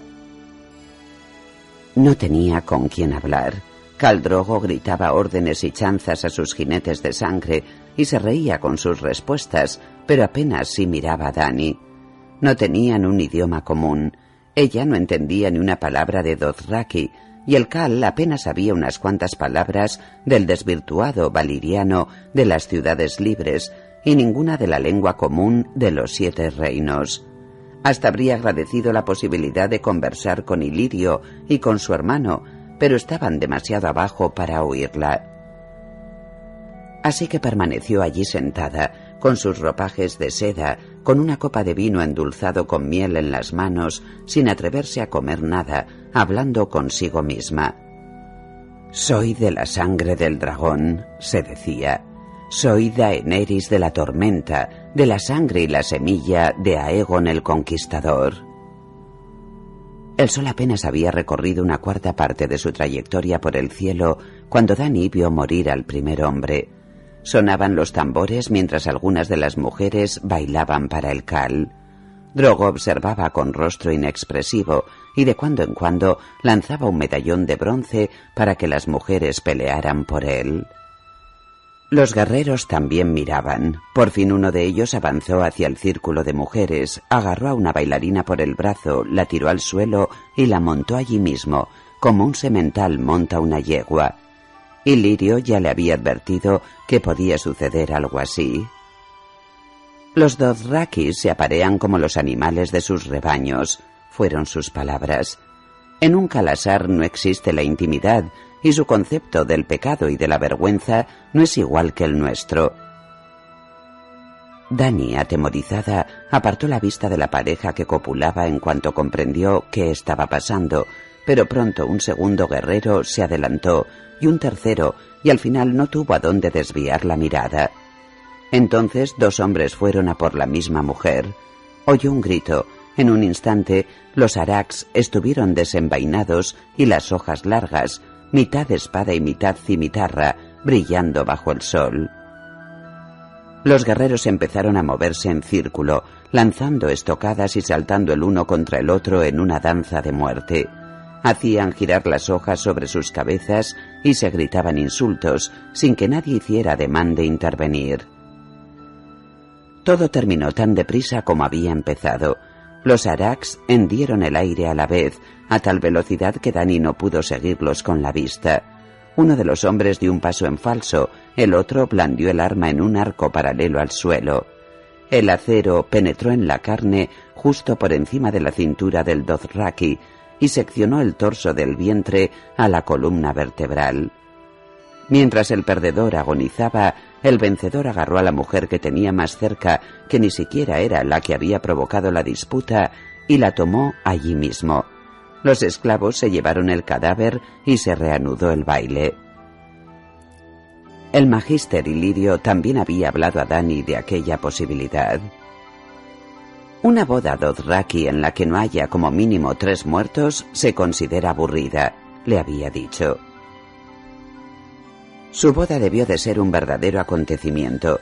Antes de que se pusiera el sol, habían muerto doce hombres. A medida que pasaban las horas, el terror se fue apoderando de Dani hasta que llegó un momento en que tuvo que echar mano de todo su autodominio para no gritar. Tenía miedo de los Dothrakis, con sus costumbres extrañas y monstruosas que los hacían parecer bestias con piel humana en vez de hombres. Tenía miedo de su hermano, de lo que haría con ella si le fallaba. Y sobre todo, tenía miedo de lo que sucedería aquella noche bajo las estrellas cuando Viserys la entregara al gigante que bebía junto a ella, a aquel hombre enorme con un rostro tan impasible y cruel como una máscara de bronce. Soy de la sangre del dragón, se repitió. Cuando el sol estuvo por fin muy bajo en el horizonte, Caldrogo dio unas palmadas. Los tambores, los festines y los gritos se interrumpieron al instante.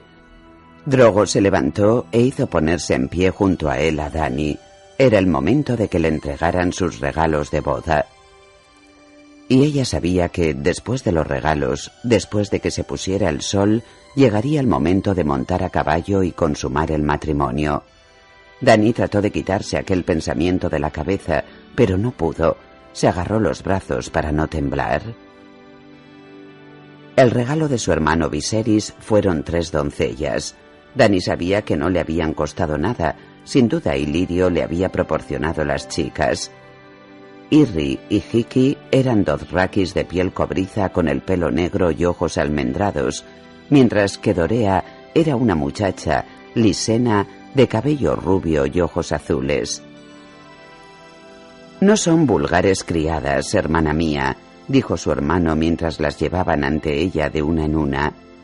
Ilirio y yo las hemos elegido personalmente para ti. Irri te enseñará a montar a caballo, Hiki el idioma Dothraki y Dorea te instruirá en las artes femeninas del amor. Sonrió con los labios apretados. Es muy eficaz, te lo garantizamos. Es una nadería, princesa, se disculpó Sir Jorah Mormont por su regalo.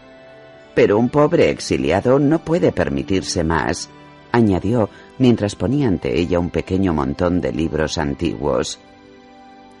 Eran historias y canciones de los siete reinos, escritos en la lengua común. Dani le dio las gracias de todo corazón. El magíster Ilirio dio una orden y cuatro esclavos corpulentos se adelantaron portando un gran cofre de cedro con adornos de bronce. Al abrirlo descubrió los mejores terciopelos y damascos que se podían encontrar en las ciudades libres, y sobre ellos, entre los suaves pliegues de los tejidos, había tres huevos grandes. Dani se quedó sin aliento.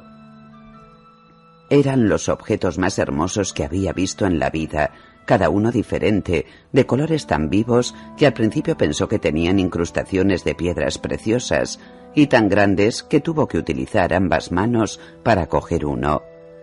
Lo alzó con delicadeza, pensando que era de esmalte o de frágil porcelana, o incluso de cristal soplado, pero pesaba como si fuera de piedra maciza. La superficie del huevo estaba cubierta de escamas diminutas, y cuando le dio vueltas entre los dedos, brillaron como metal pulido a la luz del sol poniente.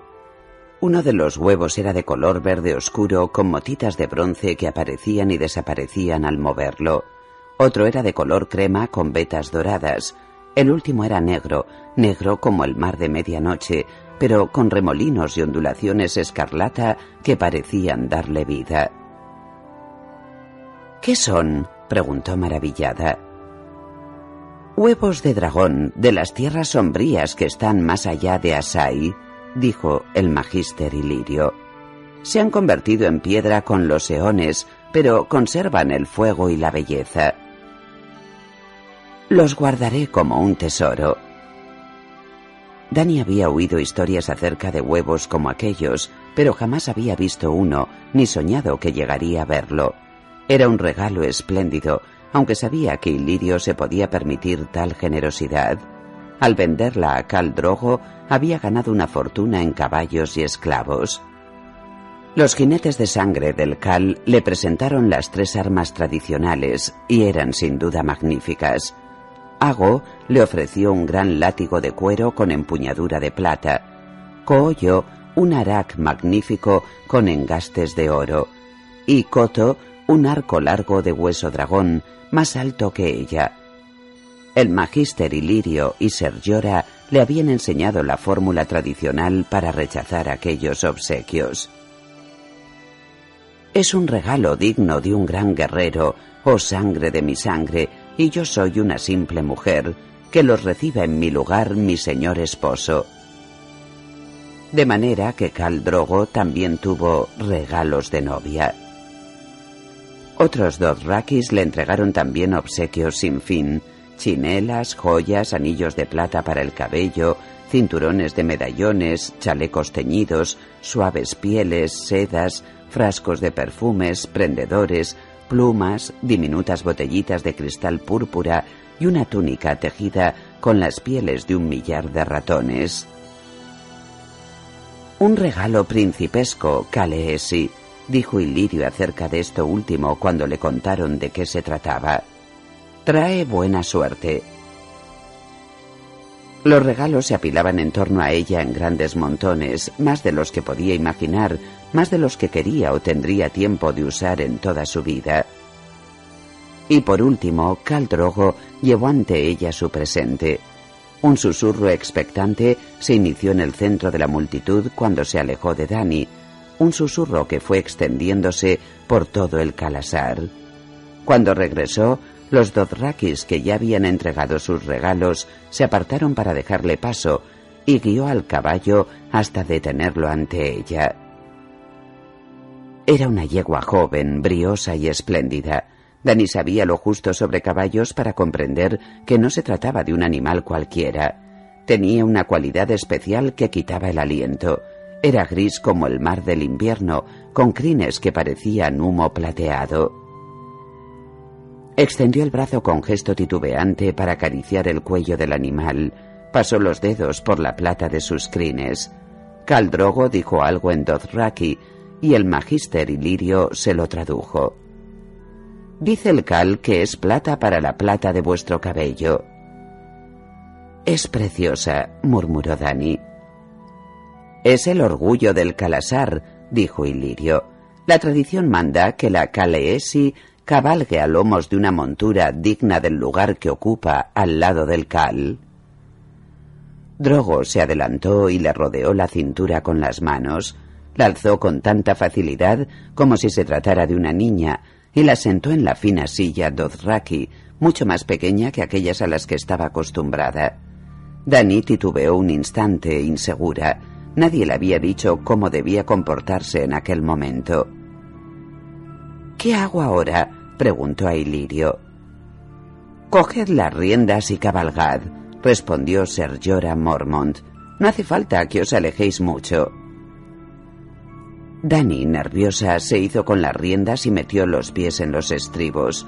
Como Amazona no era demasiado buena, había pasado mucho más tiempo viajando en barcos, en carruajes y en palanquines que a caballo. Rezó para no caerse y quedar en ridículo, y dio a la yegua un ligero toque con las rodillas. Y por primera vez en horas olvidó el miedo, o quizá fuera por primera vez en la vida. La yegua color gris plata tenía un trote suave como la seda. La multitud se abrió para dejarles paso, todos los ojos estaban clavados en ella. Dani se sorprendió a sí misma moviéndose mucho más deprisa de lo que había pretendido, pero era una sensación más emocionante que aterradora. La yegua cambió a un trote rápido y Dani sonrió. Los Dothrakis le abrían camino. La más leve presión de sus piernas, el menor toque de riendas y la yegua respondía. La puso al galope y los Dothrakis empezaron a aclamarla, a reír y a gritar mientras se apartaban de su trayectoria. Al dar media vuelta para emprender el regreso, se encontró con que una hoguera ardía en su camino. Imposible desviarse a un lado o al otro, y tampoco tenía espacio para detenerse. Una osadía que jamás había sentido invadió a Daenerys, que espoleó a su montura. La yegua plateada saltó las llamas como si tuviera alas. Di a Cal Drogo que me ha regalado el viento, pidió al magíster Ilirio cuando se detuvo ante él. El obeso Pentosi se acarició la barba amarilla y repitió sus palabras en Dothraki, y por primera vez Dani vio sonreír a su esposo. El último jirón de sol desapareció tras los altos muros de Pentos en aquel momento. Dani había perdido la noción del tiempo. Caldrogo ordenó a sus jinetes de sangre que le llevaran su caballo, un esbelto semental castaño rojizo. Mientras el cal lo ensillaba, Viserys se acercó a Dani, que seguía lomos de la yegua plateada, y le clavó los dedos en la pierna. Haz que quede satisfecho, hermanita, o te juro que verás despertar al dragón como nunca lo has visto antes. El miedo regresó con las palabras de su hermano. Volvió a sentirse una niña. Tenía solo trece años y estaba sola. No se sentía preparada para lo que estaba a punto de suceder. Cabalgaron juntos mientras empezaban a aparecer las estrellas y dejaron atrás el calasar y los palacios de hierba. Caldrogo no le dirigió la palabra, se limitó a montar su semental a paso ligero en el crepúsculo. Las campanillas de plata de su larga trenza tintineaban suavemente. Soy de la sangre del dragón, susurraba Dani tras él, tratando de conservar el valor. Soy de la sangre del dragón, soy de la sangre del dragón. El dragón nunca tenía miedo. Más adelante no habría sabido decir cuánto tiempo pasó ni cuánta distancia recorrieron a caballo, pero ya había oscurecido por completo cuando se detuvieron en un prado cubierto de hierba junto a un arroyo. Drogo descabalgó y la bajó de la yegua. Dani se sentía frágil como el cristal en sus manos y no se atrevía a confiar en sus piernas. Se quedó allí, desvalida y temblorosa, con su túnica matrimonial de seda, mientras él ataba los caballos. Cuando se volvió para mirarla, ella se echó a llorar. No, dijo Caldrogo, que contemplaba sus lágrimas con un rostro extrañamente inexpresivo. Alzó la mano y se las secó rudamente con un pulgar encallecido.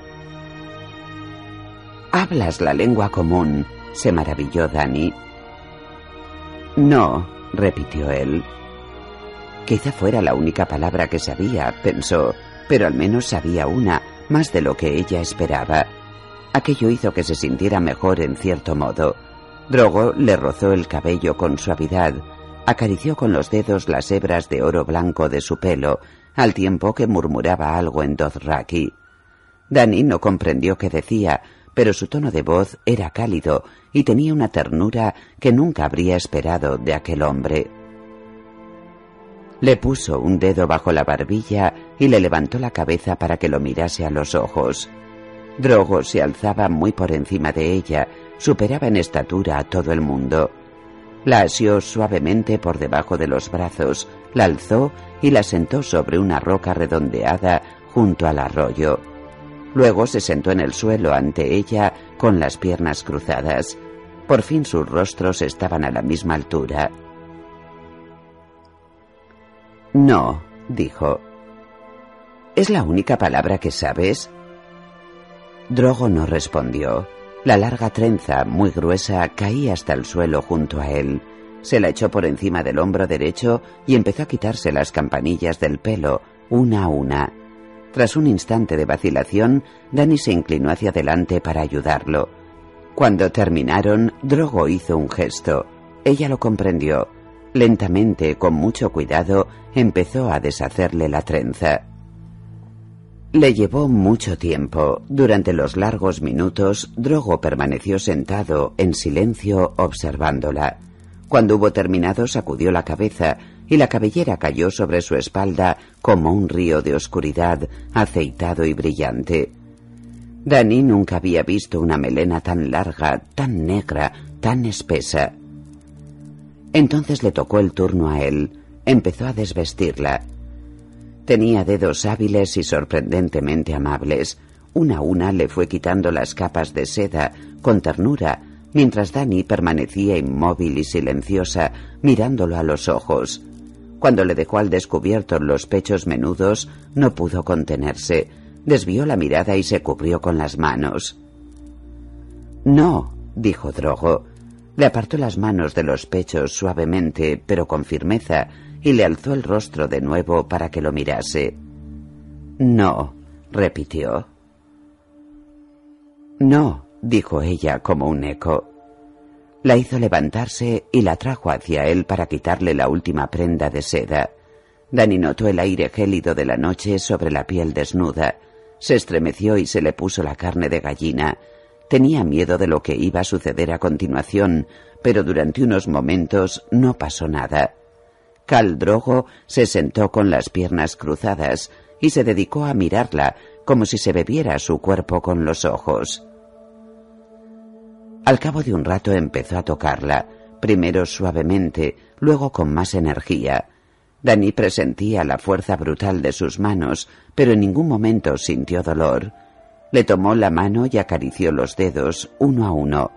Le rozó la pierna con delicadeza, le acarició el rostro, recorrió la curva de sus orejas, le pasó un dedo por los labios. Le puso ambas manos en el pelo y se lo peinó con los dedos. Le dio la vuelta, le hizo un masaje en los hombros y deslizó un nudillo por la columna vertebral. Pareció que transcurría una eternidad antes de que las manos del hombre llegaran por fin a sus pechos. Acarició la piel delicada hasta que la sintió erizarse. Hizo girar los pezones con los pulgares, los pellizcó suavemente y empezó a tirar de ellos, muy ligeramente al principio, luego con más insistencia, hasta que estuvieron tan erectos que empezaron a dolerle. Solo entonces se detuvo y la sentó en su regazo. Dani estaba ruborizada y sin aliento, sentía el corazón desbocado en el pecho.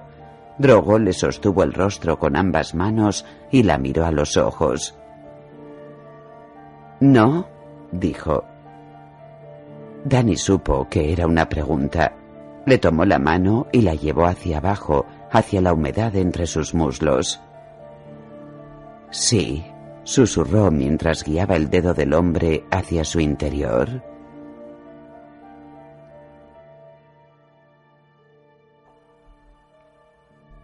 Eddard.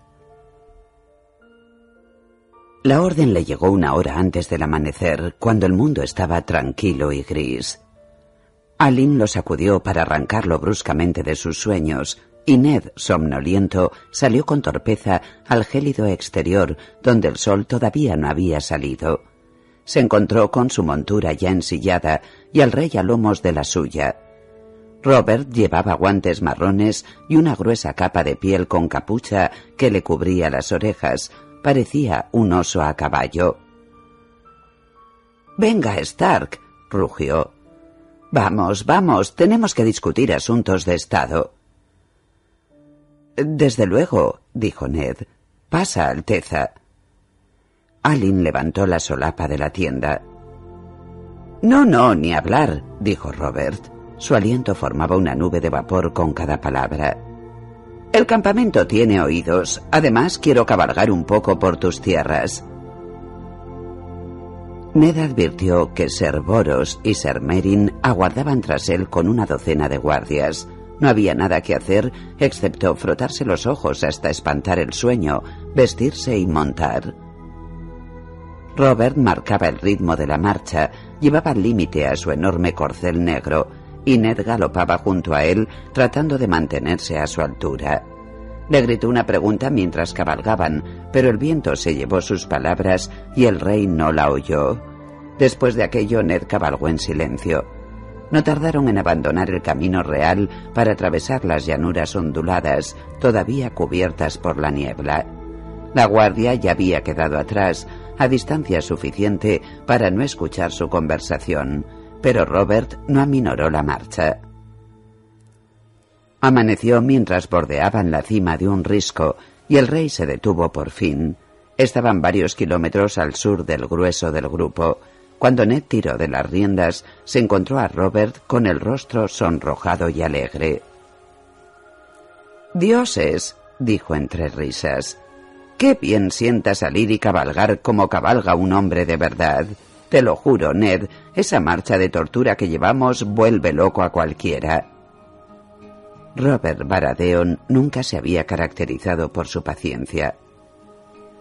Maldita casa con ruedas, no para de crujir y de chirriar. Parece que suba una montaña cada vez que se encuentra un bache. Te prometo que, como se le vuelva a romper un eje, la quemo. Y Cersei va a pie el resto del viaje. Será un placer encenderte la antorcha, dijo Ned riéndose. Eres un amigo. El rey le palmeó el hombro.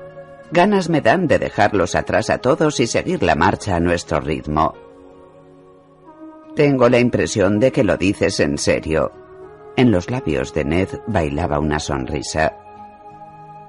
Desde luego, desde luego, respondió el rey. ¿Qué opinas, Ned? Tú y yo solos, dos caballeros vagabundos por el camino real, con las espadas al costado y solo los dioses saben qué por delante y tal vez la hija de un granjero o la muchacha de cualquier taberna para calentarnos las camas por la noche. Ojalá fuera posible, dijo Ned, pero tenemos deberes, mi señor, para con el reino, para con nuestros hijos, yo para con mi señora esposa y tú para con tu reina. Ya no somos los muchachos que fuimos.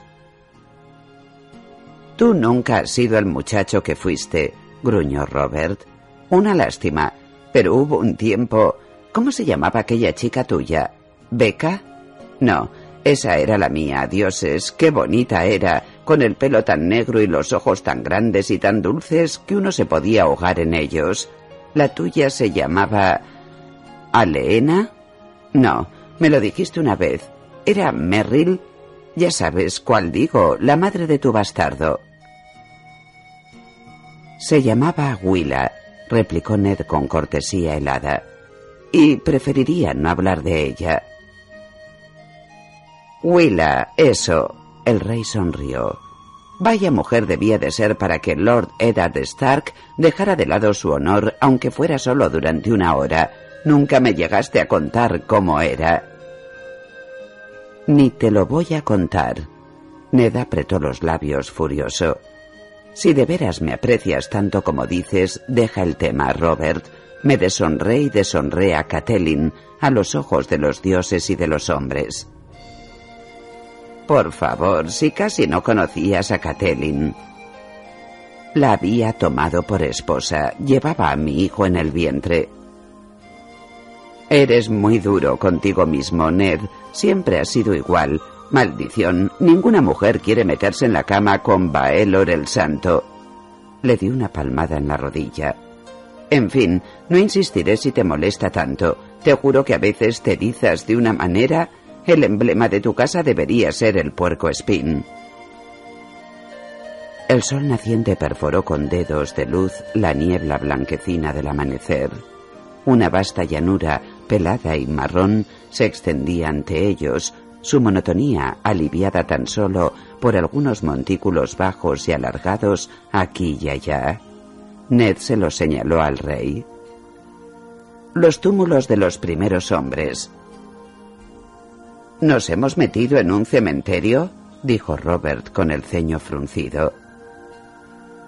En el norte hay túmulos por doquier, Alteza, le dijo Ned.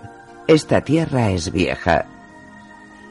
Y fría, gruñó Robert mientras se arrebujaba más con la capa. Los guardias habían detenido sus caballos tras ellos, al pie del risco. Bueno, no te he traído aquí para hablar de tumbas ni para discutir sobre tu bastardo. Anoche llegó un jinete. Lo enviaba Lord Varys desde desembarco del rey. Mira. El rey se sacó un papel del cinturón y se lo entregó a Ned. Varys el eunuco era el jefe de los rumores del reino. Servía a Robert de la misma manera que antes había servido a Aerys Targaryen. Ned desenrolló el papel con nerviosismo, pensando en Lisa y en su espantosa acusación, pero el mensaje no tenía nada que ver con Lady Arryn. ¿De qué fuente procede esta información? ¿Te acuerdas de Sir Jorah Mormont?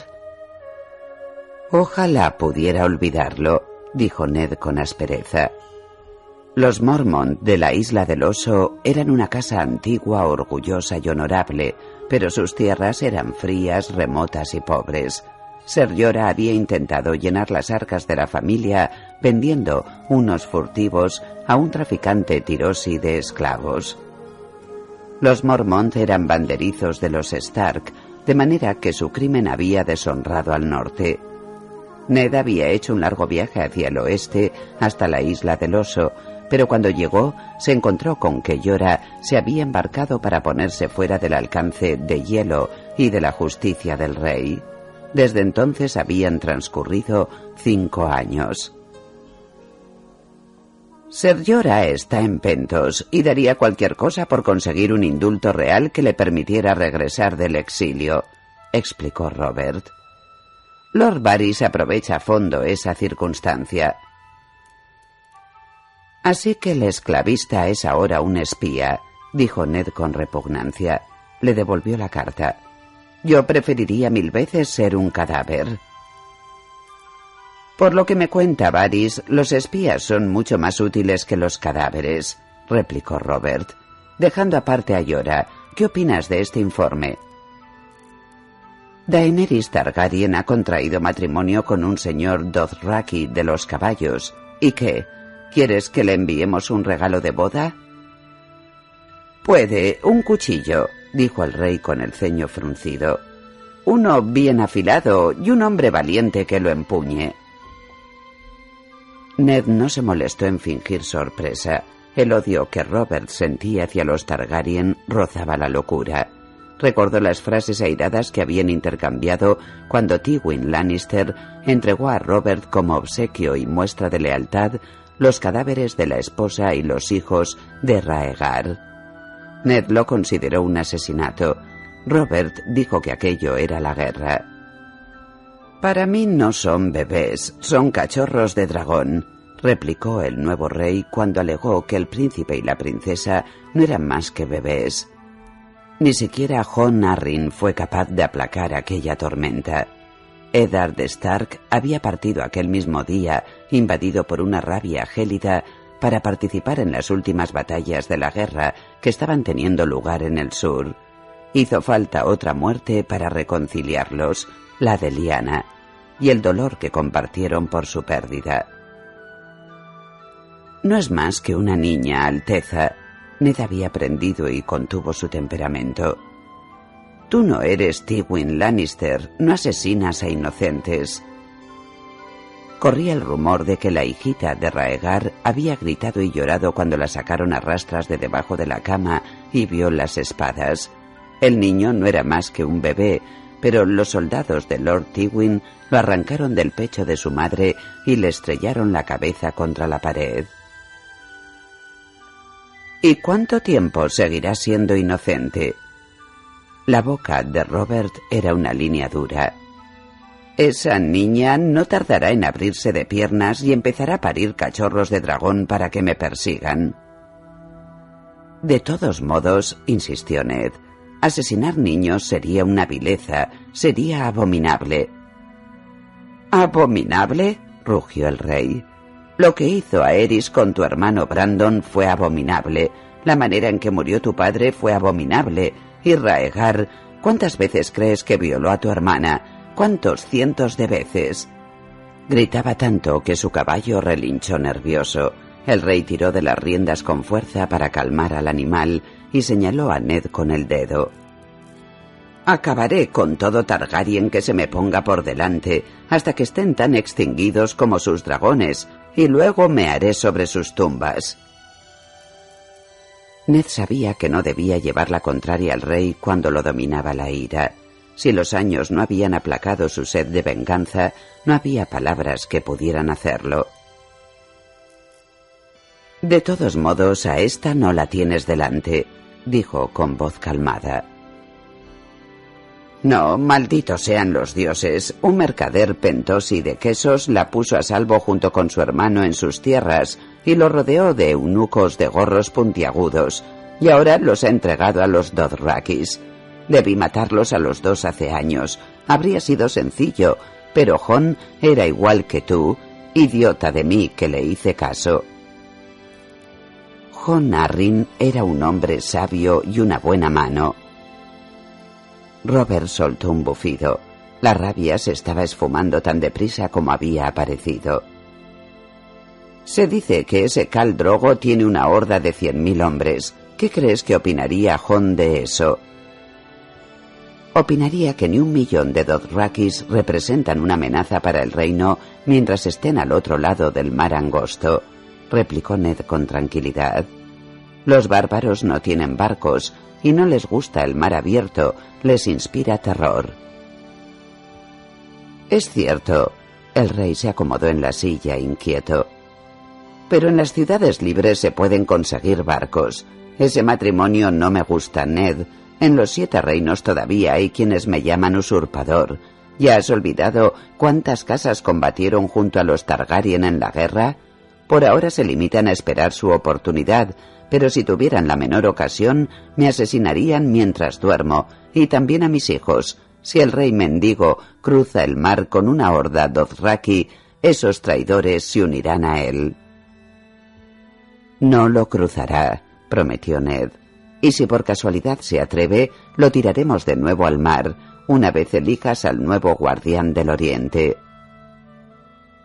Por última vez, refunfuñó el rey, no voy a nombrar guardián al hijo de Arryn. Ya sé que es tu sobrino, pero mientras haya una Targaryen apareándose con Dothrakis, tendría que estar loco para poner una cuarta parte del reino en manos de un crío enfermizo. El caso es que necesitamos un guardián del Oriente. Ned ya había previsto aquello. Si no quieres a Robert Arryn, nombra uno de tus hermanos. Stannis demostró sobradamente su valía durante el asedio de Bastión de Tormentas. Dejó que la proposición permaneciera en el aire un instante. El rey frunció el ceño y no dijo nada. Parecía incómodo. Es decir, terminó Ned con calma mientras lo miraba fijamente. Si no has prometido ese honor a nadie más. Robert tuvo la honradez de sobresaltarse, pero al instante se fingió contrariado. ¿Y si lo he hecho? ¿Qué pasa?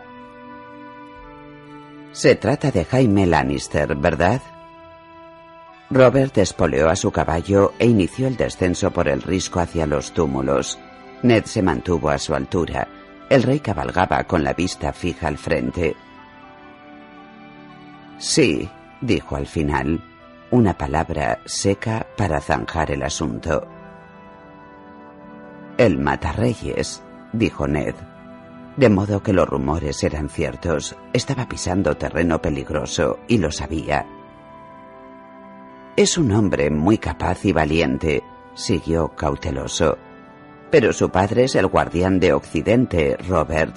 Con el tiempo, Sir Jaime heredará ese honor. Nadie debería tener el control sobre Oriente y Occidente a la vez. No mencionó lo más preocupante, que esa designación pondría la mitad de los ejércitos del reino en manos de los Lannister. Libraré esa batalla cuando se presente el enemigo, replicó el rey con tozudez. Por el momento, Lord Tywin sigue en Roca Casterly y parece decidido a vivir mil años, así que dudo mucho que Jaime herede nada a corto plazo. No me fastidies con esto, Ned. He tomado una decisión. ¿Puedo hablar con sinceridad, Alteza? Por lo visto no hay manera de impedirlo, gruñó Robert mientras seguían cabalgando por la hierba alta. ¿Crees que puedes confiar en Jaime Lannister? Es el hermano gemelo de mi esposa y hermano juramentado de la Guardia Real. Su vida, su fortuna y su honor están ligados a los míos. Igual que estaban ligados a los de Aerys Targaryen, señaló Ned. ¿Por qué voy a desconfiar de él? Siempre ha hecho todo lo que le he pedido. Su espada contribuyó a conseguir el trono que ocupo. Su espada contribuyó a ensuciar el trono que ocupas, pensó Ned, pero no permitió que las palabras llegaran a sus labios. Juró proteger la vida de un rey con la suya propia, y le cortó la garganta a ese mismo rey. Por los siete infiernos, alguien tenía que matar a Aerys, gritó Robert al tiempo que tiraba de las riendas para que su caballo se detuviera bruscamente junto a un antiguo túmulo. Si no lo hubiera hecho Jaime, nos habría tocado a ti o a mí. Nosotros no éramos hermanos juramentados de la Guardia Real, replicó Ned. Decidió que ya había llegado el momento de que Robert supiera toda la verdad. ¿Te acuerdas del tridente, Alteza? Allí fue donde conseguí mi corona. ¿Cómo quieres que me olvide? Raegar te hirió, le recordó Ned. Así que cuando las huestes de Targaryen se dieron a la fuga, dejaste la persecución en mis manos. Los supervivientes del ejército de Raegar huyeron de vuelta a desembarco del rey. Nosotros los perseguimos, Aerys estaba en la fortaleza roja con varios miles de hombres que le eran leales. Yo estaba seguro de que nos encontraríamos las puertas de la ciudad cerradas. Y en vez de eso, cuando llegaste nuestros hombres habían tomado la ciudad. Robert asintió con un gesto impaciente. ¿Y qué? No fueron nuestros hombres, explicó Ned con calma, sino los de Lannister, en los baluartes ondeaba el león de los Lannister, no el venado coronado, y se habían valido de la traición para tomar la ciudad. La guerra llevaba entonces casi un año de fieros combates. Algunos nobles de las grandes casas y de las menores se reunieron bajo el estandarte de Robert. Otros permanecieron leales a los Targaryen.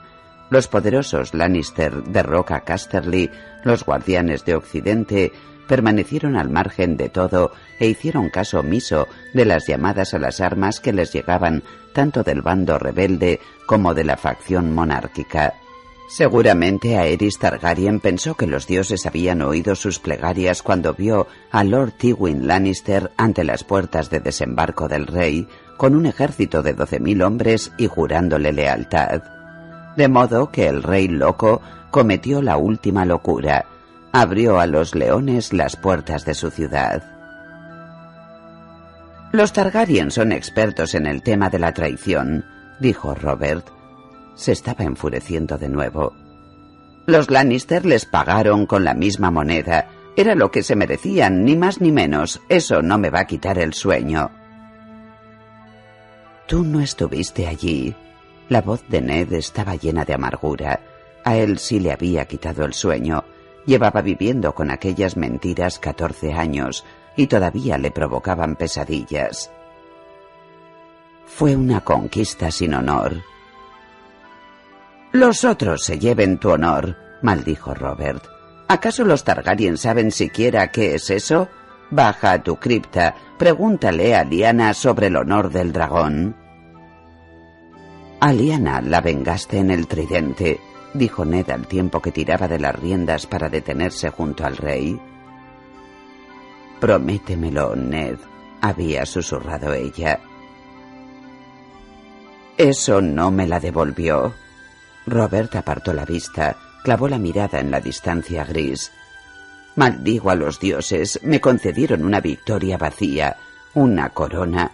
Yo había rezado por tu hermana, por recuperarla sana y salva, y que fuera mía de nuevo como estaba previsto.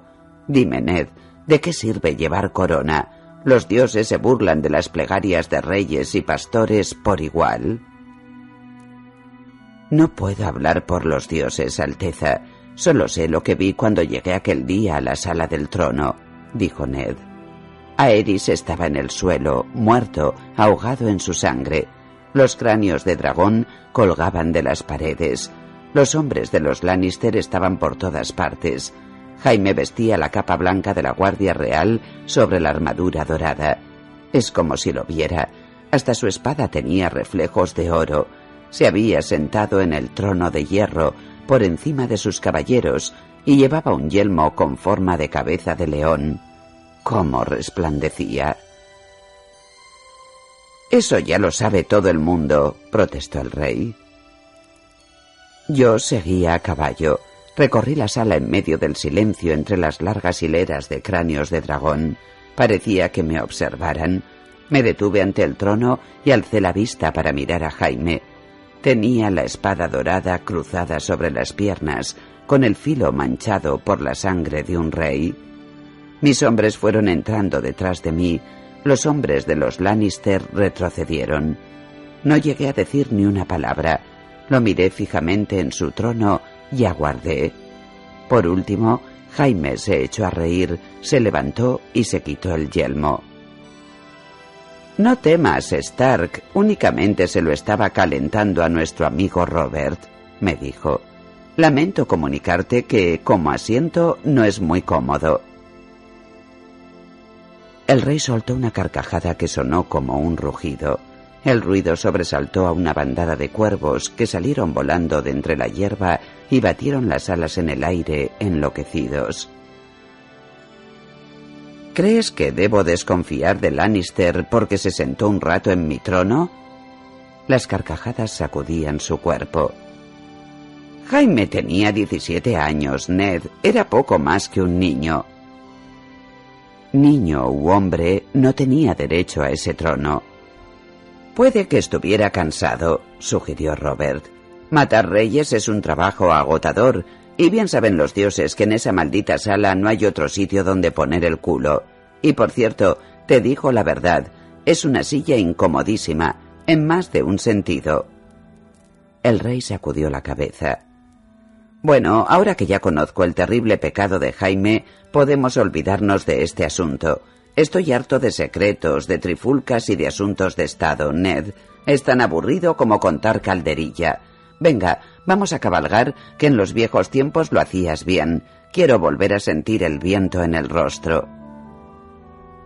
Espoleó a su caballo y emprendió el galope sobre el túmulo, dejando a su espalda una lluvia de tierra. Durante un momento Ned no lo siguió. Se había quedado sin palabras y lo invadía una sensación abrumadora de impotencia. Se preguntó, no por primera vez, qué hacía allí por qué había llegado hasta donde estaba. Él no era un Jon Arryn dispuesto a reprimir las locuras de su rey y a inculcarle sabiduría. Robert haría lo que le viniera en gana, como había hecho siempre, y nada que Ned dijera o hiciera tendría importancia. Su lugar estaba en Invernalia, su lugar estaba con Catelyn en aquel momento de dolor y con Bran. Pero no siempre era posible estar en el lugar que le correspondía a cada uno, meditó. Eddard Stark, resignado, espoleó a su caballo y emprendió la marcha en pos del rey.